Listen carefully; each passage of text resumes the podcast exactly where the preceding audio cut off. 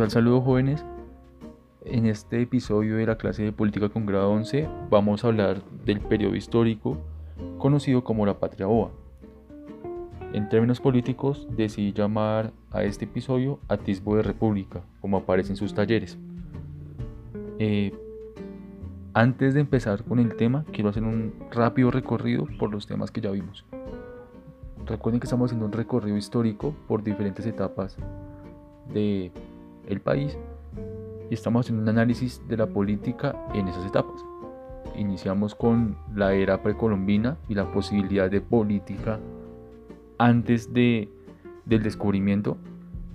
Después hablamos de la conquista y todo lo que implicó el contacto con el continente europeo.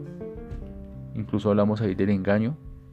También hicimos referencia a la colonia y a unas muestras políticas en la colonia. Hablamos de corrupción, hablamos de poder en términos Foucaultianos y hablamos de eh, los comuneros como una muestra de el levantamiento de las masas contra sus dirigentes. El día de hoy, como ya les dije, hablaremos de atisbo de la república. ¿Por qué atisbo? La palabra atisbo hace referencia al principio de algo, un estado inicial, un amanecer. Y república hace referencia a ese sistema político que es la negación de la monarquía, se opone al orden monárquico. Ustedes sabrán que la persona encargada o el dirigente en un sistema monárquico es alguien que obtiene su poder por herencia o por guerras o por influencia de la iglesia. Pero en este caso la república pretende que todos participen en la elección de un dirigente es una elección de todos, por eso república, la res pública, es, uno, es de origen griego.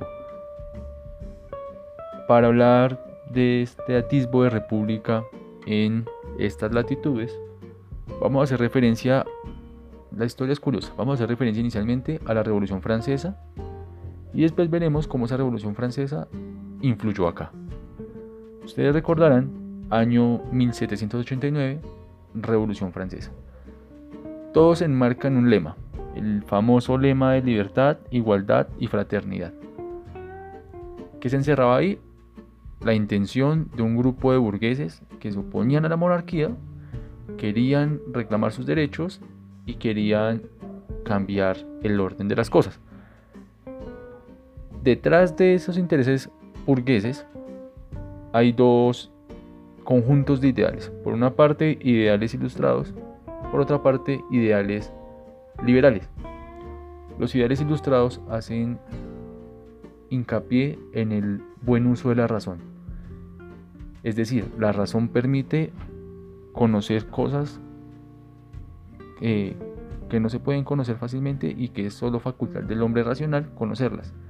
Además, hace referencia a un estado de constante desarrollo, crecimiento, en términos sociales y políticos, es decir, el ser humano tiende a más, en tanto es racional. Por otra parte, los ideales liberales hacen referencia a dos características básicas, el libre mercado y la propiedad privada. Son ideas netamente de la burguesía. Ya conocerán la historia, en Francia esto desencadenó pues un periodo de, de más revoluciones, llegaría Napoleón años después, historia europea. Volvamos acá, volvamos a este contexto. A Latinoamérica llegó un documento que fue resultado de esa Revolución Francesa, la famosa Declaración de los Derechos del Hombre y del Ciudadano. Llegó en francés, como era de esperarse. Un ilustrado criollo, el famosísimo Antonio Nariño, hizo la traducción de esos derechos del hombre y del ciudadano. Cuenta la leyenda que él lo pasó a un gran grupo de hombres para que todos conocieran sus derechos, pero no fue así. Él hizo la traducción y la pasó a un grupo élite, un grupo privilegiado. Es decir, la gente con mejores condiciones accedía al conocimiento, aparte de tener buenas condiciones económicas y sociales. Aparte también tiene condiciones epistemológicas. Y eso ya marca mucho el hecho de que Nariño hiciera la traducción y la pasara a sus amigos, a sus amigos privilegiados. Demos un salto en la historia. Año 1810. al famoso grito de independencia. En el año 1810, la figura de Camilo Torres, que muchos escucharán, habrán escuchado, escribió el famoso Memorial de Agravios. ¿Qué se exponía en el Memorial de Agravios? Una lista de quejas, reclamos y solicitudes que se hacían a la corona española y era escrita por criollos, las personas que Camilo Torres consideraba parte del pueblo.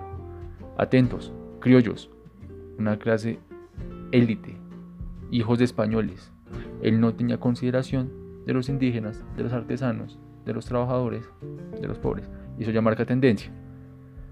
¿Qué sucedió con todo esto? Ustedes se dan cuenta, según lo que he relatado, estas ideas de la Revolución Francesa, francesa perdón, las ideas de libertad, de ilustración y de liberalismo se inculcaron acá, se inculcaron, se impusieron, sin tener en cuenta las condiciones. A que llevó esto, a que el grupo de criollos moviera a las masas y en 1810, el 20 de julio de 1810, como ya conocerán la historia, el grito de independencia, el florero de Llorente, intereses criollos, no intereses del pueblo. El pueblo se interesó por esos, por esos ideales y sintió que la independencia era un objetivo común, y efectivamente lo es, pero con intereses de fondo. Ahí damos lugar a la famosa Patria Oa.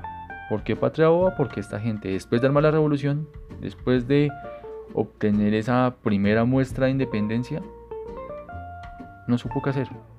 Fue un periodo por decirlo así, en el que estuvieron en el limbo.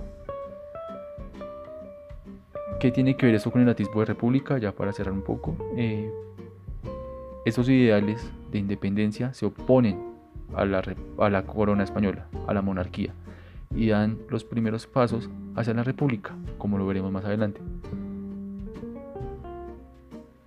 Y no podría faltar la sección de crítica social, ¿no? Ustedes saben que se entiende mejor cuando hacemos crítica. ¿Por qué falló el ideal de la Revolución Francesa en Latinoamérica? Hay condiciones diferentes, jóvenes.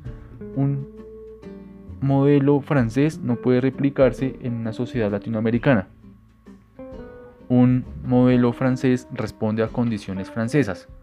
Esta gente pasó por el feudalismo, pasó por monarquías fuertes. Para llegar a esto, acá no.